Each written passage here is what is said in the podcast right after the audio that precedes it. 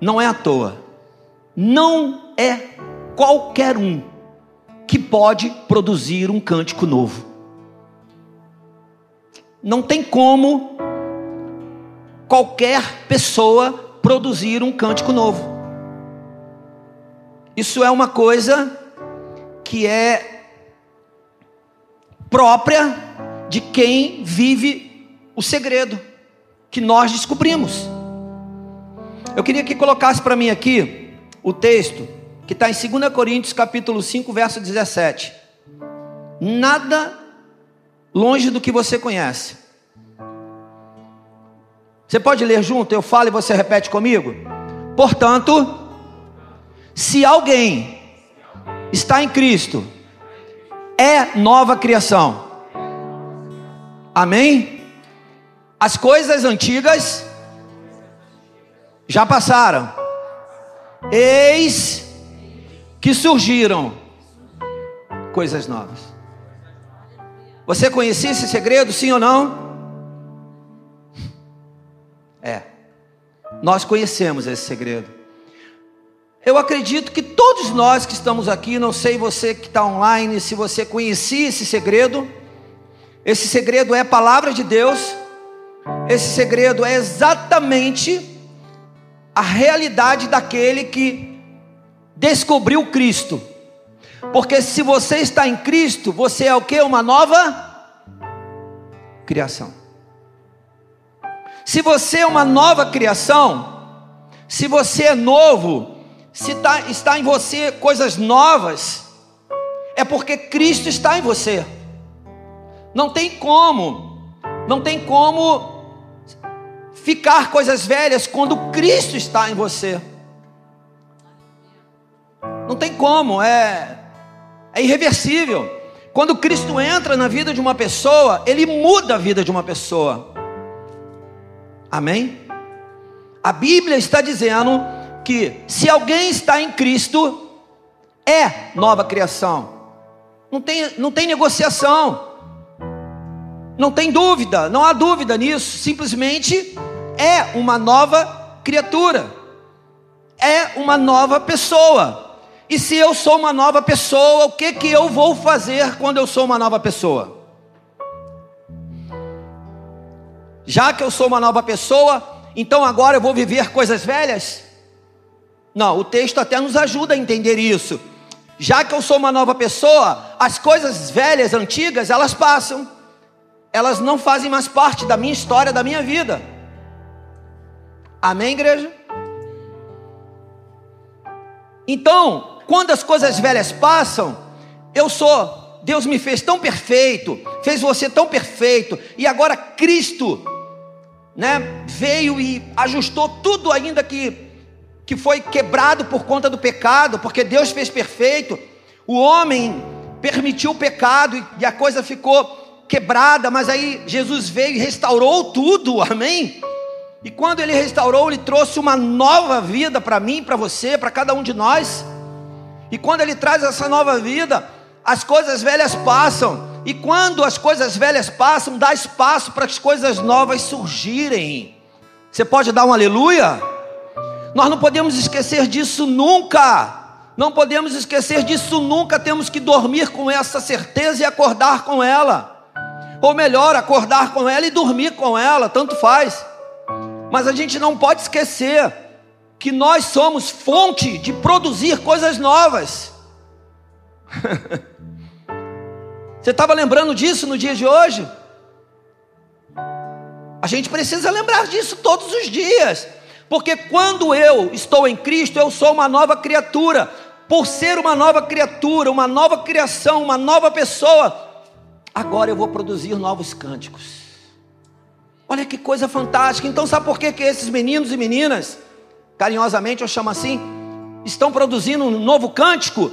Por causa de Cristo, não é por causa somente da beleza de vocês, é, daquilo que vocês são bonitinhos, arrumadinhos e vêm para cá e tocam um instrumento. Não!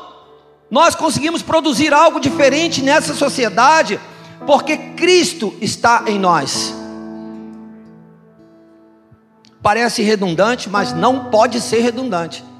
Isso precisa ser novidade para cada um de nós. Todos os dias eu preciso acordar e dizer: Aleluia! Eu sou uma nova criatura. E eu tenho a possibilidade, o direito, a responsabilidade de produzir algo novo. Amém? De fazer algo novo, de construir algo novo. Por isso o salmista diz: cantem ao Senhor uma nova canção.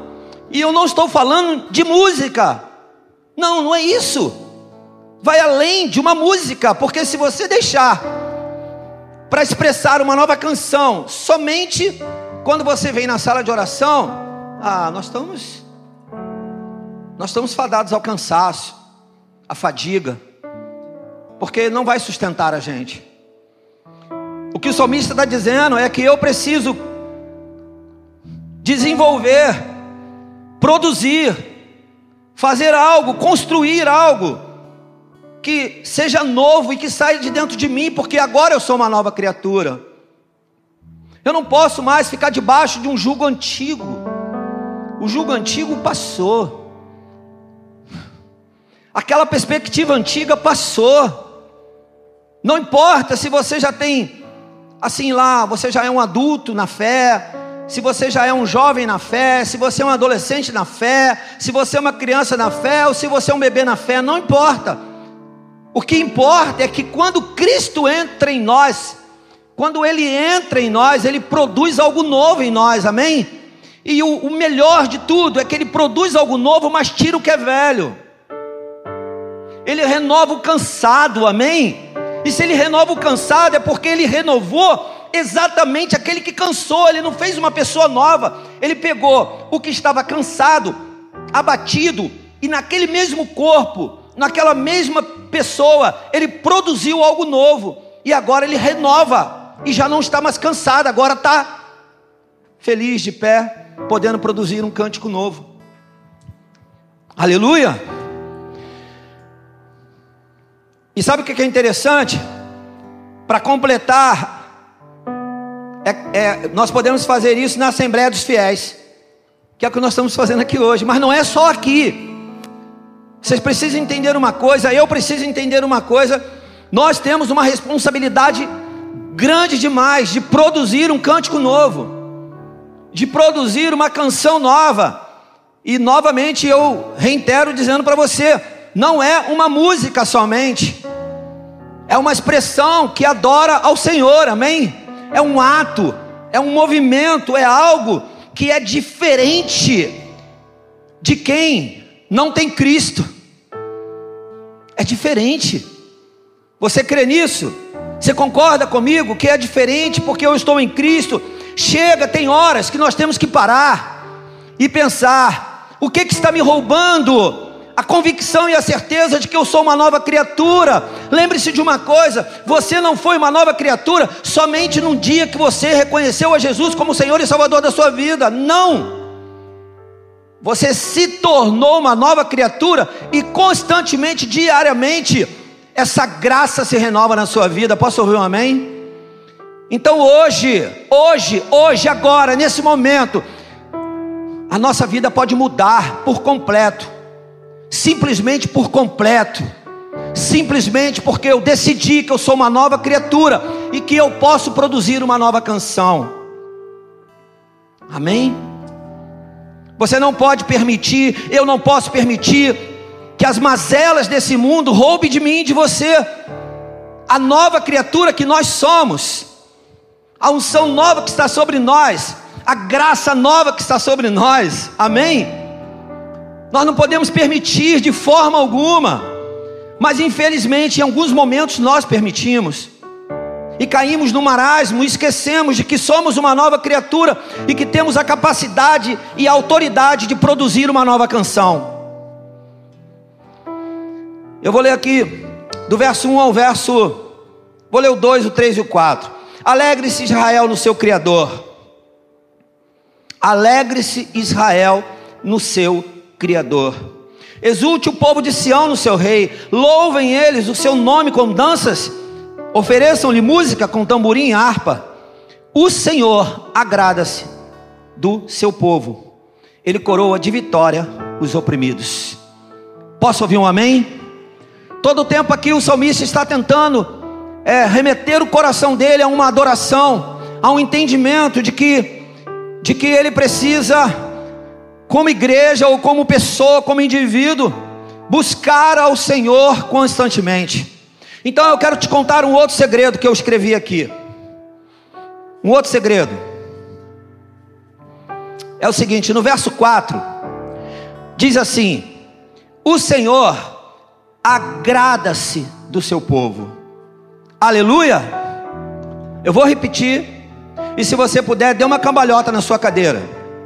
O Senhor agrada-se do seu povo. Já valeu a cambalhota. Só pelo aleluia. A gente precisa pegar isso aqui e pensar: por que, que o Senhor, o Deus Todo-Poderoso, que tem domínio sobre todas as coisas,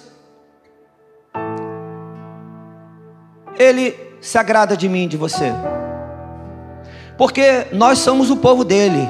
Amém, igreja? Nós somos o Sião dele, nós somos o Israel dele. Nós somos o Jerusalém dele, nós somos a igreja dele, nós somos a assembleia dele. Nós somos os fiéis dele, nós somos os santos dele. É dessa forma que ele vai nos vendo. E a palavra de Deus diz, através do salmista, que o Senhor agrada-se do seu povo. Por que, que esse homem colocaria essa expressão aqui? Ele colocou porque ele tinha certeza do que ele estava falando. Então deixa eu te contar o segundo segredo. O segundo segredo é o seguinte: o segundo segredo é que o Senhor ele se agrada e tem um motivo por qual ele se agrada. Você que é pai, você que é mãe, você tem horas que você se aborrece do seu filho e você fala: Eu não me agrado do meu filho agora, eu, eu não consigo me agradar dele agora. Agora ele me deixou triste. Mas tem horas que ele te deixa feliz e você fala: Eu me agrado tanto do meu filho. Então eu entendo, não sei como você entende, que tem horas que o Senhor, Ele não se agrada do que nós fazemos, sim ou não? Mas tem horas que ele se agrada do seu povo. E eu preciso, eu parei para pensar nisso e falei: qual é o segredo? E só tem um segredo. Por que, que o pai se agrada do filho? Porque o filho, no mínimo, no mínimo o filho, tem comunhão com o pai. No mínimo o filho se aproxima do pai. No mínimo o filho busca o pai. No mínimo o filho, ele, ele, ele ele tem contato com o Pai, ele não fica longe, vocês estão entendendo? Então por que, que o Senhor se agrada de mim, de você? E quando que Ele se agrada? Quando eu e você nos aproximamos dEle de todo o coração. Quando eu e você fazemos exatamente aquilo que nós precisamos fazer. Deixa eu te falar uma coisa. Não permita que nada tire isso de você, a, a oportunidade de você agradar o Senhor. E uma das formas como nós agradamos ao Senhor é com um cântico novo, é com uma expressão de adoração, é quando diante de toda e qualquer circunstância nós conseguimos ter uma expressão e dizer aleluia. É quando diante das lutas, das provações e de todas as coisas que se levantam e que nós sabemos que se levantam, nós erguemos as nossas cabeças e dizemos: Aleluia! Louvado seja o teu nome, Senhor. O Senhor continua sendo Deus. Eu te amo e eu quero estar perto do Senhor. Não se aborreça com o teu pai. Ame o teu pai. Quanto mais você estiver perto dele, mais Ele vai te entregar, mais Ele vai poder dizer: Eu me agrado de você. Amém? Eu me agrado de você. Parece simples e às vezes parece difícil, mas vamos entender que não é nem difícil nem simples, é uma decisão que eu e você tomamos. Eu não quero ficar longe do Senhor, amém? E eu preciso buscar os caminhos que me levam ao Senhor. Sabemos que Jesus é o caminho para chegar ao Pai, amém? Mas sabemos que Jesus nos ensinou uma série de, de questões que nos faz chegar a Ele para chegar ao Pai. Então eu quero aproveitar nessa noite e sinceramente te dar o parabéns. Te dar o parabéns, te honrar, porque você se esforçou e você está na presença do Senhor agora. Esse é um ponto relevante demais. E os outros? Não se preocupe com os outros. Os outros, eles vão ter o tempo deles, enfim. A questão é que eu e você escolhemos agora estar nessa noite de quarta-feira. Os irmãos que estão online escolheram estar ali, adorando ao Senhor e buscando ao Senhor e se aproximando dEle. Esse é um ponto extremamente relevante para mim e para a sua vida. Quando nós gastamos o tempo sentadinhos aí, ou em pé aí, adorando ao Senhor, você não desperdiça tempo nenhum quando você está na presença do Senhor. Posso ouvir um amém? Você é beneficiado. Eu vou contar uma coisa para você, vou, vou, pode ser que alguns não tenham nunca ouvido isso, mas eu vou te dar um testemunho meu, pessoal, que eu testemunhei aqui nessa igreja. Quando eu cheguei aqui nessa igreja há nove anos atrás, eu e minha família, meados de ju, julho para agosto, fixamos, fixamos raiz aqui entre julho e agosto de 2013. 2013, isso. Acho que foi isso. Nove anos que tem.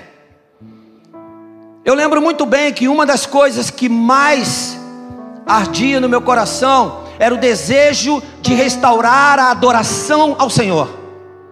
Aí você pode falar, mas por que, pastor? Tu já era pastor? Já, eu era pastor. Tu já era crente? Claro, né? Pastor era crente há mais tempo ainda do que pastor. Há muitos anos cristão. Alguns anos já pastor. Só que eu sentava ali mesmo, nesse cantinho aqui, ó. E eu, antes de, de, de, de assumir aqui o a função de pastor auxiliar, que foi lá para o mês de abril do ano seguinte, nós ficamos aqui sentadinhos durante alguns meses, tendo o nosso coração, tendo o nosso coração restaurado. E aí eu estou falando nós, porque eu, minha esposa, nossos filhos juntos.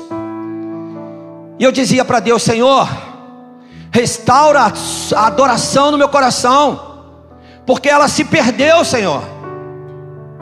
Eu ali, eu falava isso para Deus. Ela se perdeu, e eu sabia por que ela tinha se perdido. Ela tinha se perdido, porque eu deixei que os processos, eu deixei que as coisitas e as coisas externas fossem maiores. Eu deixei que as coisas de pastor fossem maiores do que as coisas de um adorador. E eu cheguei aqui quebrado, quebrado, mas quebrado por quê? quebrado, porque na verdade o coração de adorador tinha se perdido. O que tinha era o pastor que sabia lidar com processos, e sabia lidar com muitos processos, inclusive muitas vezes no culto, não aqui, mas no culto, eu, faz, eu tratava mais de processo do que de adoração, do que de um tempo de adoração ao meu Deus, que eu amo tanto. E ali é o que eu mais pedi ao Senhor, o que eu mais pedi ao Senhor até que aquilo foi acontecendo. O processo de restauração foi acontecendo. E ele foi acontecendo. E ele foi acontecendo. E eu lembro que eu cheguei num ponto aonde eu dançava, eu pulava, eu sacudia, eu fazia, não estava nem aí para quem estava me olhando. Eu lembro muito bem que uma vez, conversando com os irmãos, o irmão brincando comigo, pastor, tiramos uma foto de você ali dançando e pulando ali na frente ali. Eu falei, maravilha, guarda ela de lembrança, porque eu nunca mais quero perder esse estilo de vida. É tão fácil os processos roubar da gente o coração de adorador. O segredo é você buscar ao Senhor. Processos nós vamos ter que fazer a vida toda. O que nós não podemos deixar é que eles sejam maiores do que o nosso coração de adorador. Posso ouvir um amém? Isso serve para tudo. Eu dei o meu testemunho. Mas você precisa também olhar para a sua vida e saber se os processos eles não tomaram o lugar do teu coração de adorador. Por que, que eu afirmo isso? Porque a Bíblia diz que nós fomos feitos para adorar ao Senhor. Amém? Só para isso. O resto é consequência, o resto é processo. Mas eles não podem ser maior. Lembra daquele texto que todo mundo conhece? Buscar o Senhor em primeiro lugar e a sua justiça. Lembra dele? É isso aí.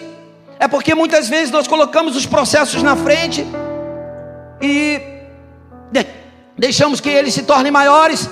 E muitas vezes nos achamos importantes. Quem disse para você que eu não me sentia importante? Que eu não me sentia útil? Que eu não me sentia um servo do Senhor?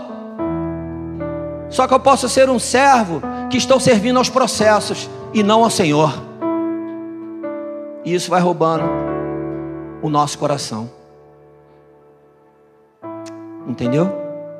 O salmista, quando ele traz essa expressão de louvor e adoração aqui ao Senhor, eu acho que ele fala exatamente isso.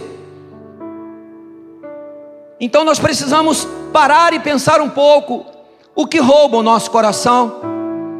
Pode não ser muitas coisas, não, queridos, queridas. Pode não ser muitas coisas, podem ser coisas mínimas.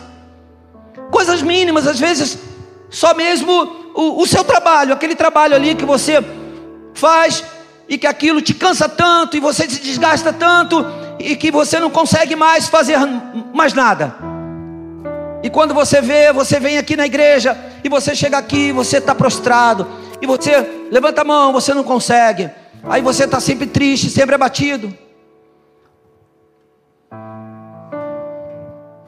O texto aqui, o texto aqui, ele fala assim, ó. Verso 5. E eu quero ir para a parte final, daqui para a parte final, para a gente poder é, entender todo, todo o contexto do que o salmista queria dizer. Ele diz assim, o verso 4, eu falei para vocês, eu vou concluir.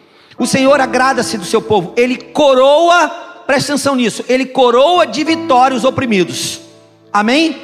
Ele coroa de vitória o cansado, o abatido, ele pega e coroa de vitória. E aí o verso 5, o salmista diz o seguinte: presta atenção, regozijem-se os seus fiéis nessa glória. Que glória? Regozijem-se os seus fiéis nessa glória. Sabe qual é a glória? É a vitória. Tudo que Deus quer é que eu e você sejamos vitoriosos, amém? Tudo que Ele quer é que a gente dê brado de vitória constantemente, sabe por quê? Porque quando eu me torno vitorioso, eu automaticamente glorifico ao Senhor, amém? Então a vitória precisa fazer parte da minha e da sua vida, porque ela aponta para o Senhor. A vitória do justo, a vitória do justo, daquele que foi justificado pelo sangue do Cordeiro. Só que tem um segredinho aqui também. O salmista diz o seguinte: regozijem-se. E nós sabemos que se regozijar é expressar uma alegria que está dentro de nós. Mas será que nós temos feito isso? Ou será que os processos roubaram de nós a expressão de alegria que nós podemos ter? Neemias, capítulo 8, verso 9 e 10, é a continuação de um texto no qual Esdras foi convocado para ler o livro da lei ao povo. O povo estava sendo restaurado, voltando do cativeiro. E muitas vezes o cativeiro faz a gente esquecer a lei, faz a gente esquecer a palavra. Então Neemias, o governador, Esdras e o sacerdote, escriba e os levitas estavam instruindo o povo, disseram a todos: Este dia é consagrado ao Senhor. Este dia é consagrado ao Senhor, o nosso Deus. Nada de tristeza e de choro, pois todo o povo estava chorando enquanto ouvia as palavras da lei. E aí no verso 10, e Neemias acrescentou: Podem sair e comam e bebam do melhor que tiverem, e repartam com os que nada têm preparado. Este dia é consagrado ao nosso Senhor. Posso ouvir um amém, igreja? Este dia aqui, ó, este dia é consagrado ao Senhor. Na medida que nós consagramos o nosso dia ao Senhor, o Senhor vai nos restaurando, amém? Eu consagro meu dia, o Senhor me restaura. Eu consagro meu dia, o Senhor me restaura. E quando Ele me restaura, Ele me restaura por completo. Se há tristeza, agora virá alegria. Amém? E por que restauração? Porque há dentro de mim uma alegria que foi colocada pelo Senhor, que o pecado rouba que o diabo passa o tempo todo ao derredor tentando roubar de mim, de você. Restauração é restaurar aquilo que o Senhor já colocou. Só que eu preciso consagrar diariamente, diariamente ao Senhor. E aí ele termina dizendo: Não se entristeçam. E essa parte final você deve conhecer, provavelmente numa outra versão, que é normalmente o que a gente repete muito. Porque a alegria do Senhor é o quê? Numa outra versão é a nossa força. Se você precisa de alegria, aonde você vai buscar? No Senhor. Amém, queridos? Não tem outra alternativa e não tem outro caminho, não tem outro segredo. O segredo é o Senhor. Na medida que eu busco, sabe o que, que vai gerando em mim? Uma intimidade com o Senhor. E sabe o que, que é? Intimidade Intimidade é o caráter de quem é íntimo. São as características de quem é íntimo. E eu te pergunto, você tem intimidade com qualquer pessoa, sim ou não? Não tem. Você abre o teu coração e fala das tuas coisas com qualquer pessoa? Não. Você vai na casa de qualquer pessoa e abre a geladeira de qualquer pessoa? Não. Íntimo é aquele que a conversa é diferente, que o coração é liberado de uma forma diferente, que a entrega é diferente. Posso ouvir um amém? Na medida que você vai se tornando íntimo do Senhor, você vai conhecendo quem é o Senhor. Eu vou arriscar dizer que o Senhor vai conhecendo quem nós somos, apesar dele conhecer quem nós somos. Mas naquele relacionamento de um conhecer ao outro, eu me torno íntimo porque eu me relaciono, porque eu estou junto. E quando eu estou junto, a Bíblia diz que o Senhor, Ele tem uma alegria que me fortalece. E quando a alegria do Senhor entra no meu coração, ou é restaurada no meu coração, não tenha dúvida de uma coisa. Não tenha dúvida de uma coisa. Você nunca será roubado na sua adoração. Nunca. Guarde isso no teu coração. Nunca a adoração será roubada de você, porque a alegria do Senhor ela lança fora qualquer tentativa do inimigo, qualquer tentativa de tristeza. Amém? Qualquer tentativa de deixar com que no dia seguinte você continue triste. Porque no dia seguinte as misericórdias do Senhor se renovam pela manhã. Então você não vai estar mais triste, amém? Você não, terá, não, terá, não estará abatido, porque a alegria do Senhor é a nossa fortaleza, é quem nos faz forte, é quem nos traz ânimo, é quem nos estabelece a vitória. Meus amados, esse texto aqui, no verso 6, eu acho, diz assim: olha, e eu vou fechar aqui.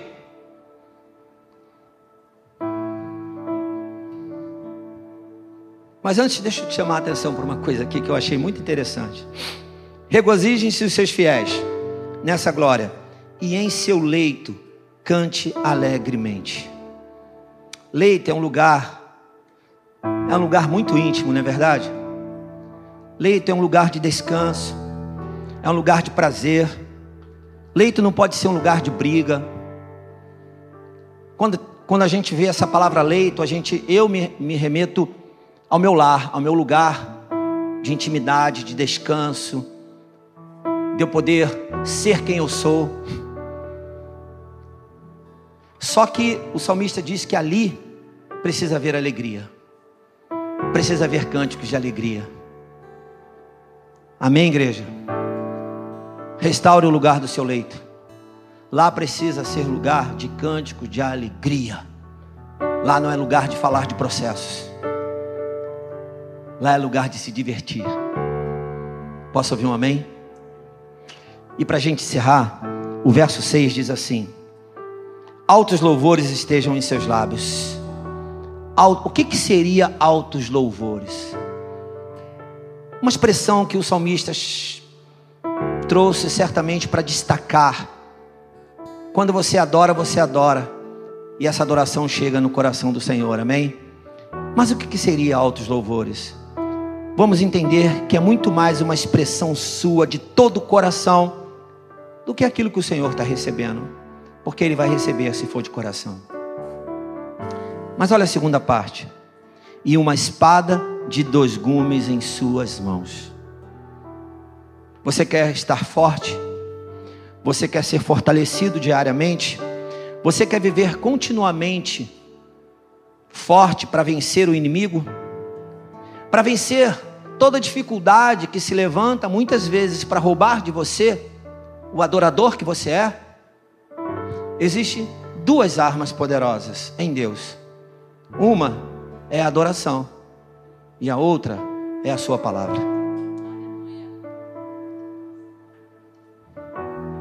Eu acho que é o que ele está falando aqui. Altos louvores estejam em seus lábios, e uma espada de dois gumes em suas mãos. A referência de uma espada de dois gumes é a palavra de Deus. Se você tem a palavra e você tem a adoração, o diabo tem que ir embora o inimigo, vamos usar um termo que a gente ouve de vez em quando, ele tem que bater em retirada. Ele tem que recuar. Ele tem que ficar no lugar dele. Agora, deixa eu te falar uma coisa, eu até escrevi aqui. Eu escrevi aqui assim, ó. A luta para manter a alegria precisa ser constante. Então tem que buscar o Senhor intimamente. Porque a luta para te roubar é constante. Se nós não buscamos a palavra e não proclamamos a adoração ao Senhor, eu quero te dar uma notícia: o diabo continua fazendo o que ele tem que fazer, e ele vai continuar fazendo até tentar te parar. Mas se você tiver armado da adoração e da palavra, ele tem que bater em retirada, amém? Se o que prevalece na sua vida é a expressão de adoração e não os processos, ele tem que ir embora. E acabou. Ele não tem poder sobre a sua vida. Olha o que, que diz o verso 7, 8 e 9. Altos louvores estejam em seus lábios e uma espada de dois gumes em suas mãos. Para quê? Para impor vinganças às nações e trazer castigo aos povos para prender os seus reis com grilhões e seus nobres com algemas de ferro, para executar a sentença escrita contra eles. Esta é a glória de todos os seus fiéis. Amém? Quando você está forjado pela palavra e pela adoração, o inimigo tem que cair. O texto diz: para impor vingança, vingança às nações, trazer castigo aos povos, para prender os seus reis com grilhões seus nobres com algemas de ferro, para executar a sentença escrita. O Senhor tem prazer na sua vida, sabe por quê? Porque quando você está na presença dEle, você se torna um vitorioso, uma vitoriosa. E quando você se torna um vitorioso, uma vitoriosa, toda expressão de adoração chega ao Senhor. E quando essa expressão de adoração chega ao Senhor, o diabo já foi embora, ele já foi embora, ele já pegou a estrada dele e se mandou. E os fiéis receberão a glória. Que sou eu e você. Amém?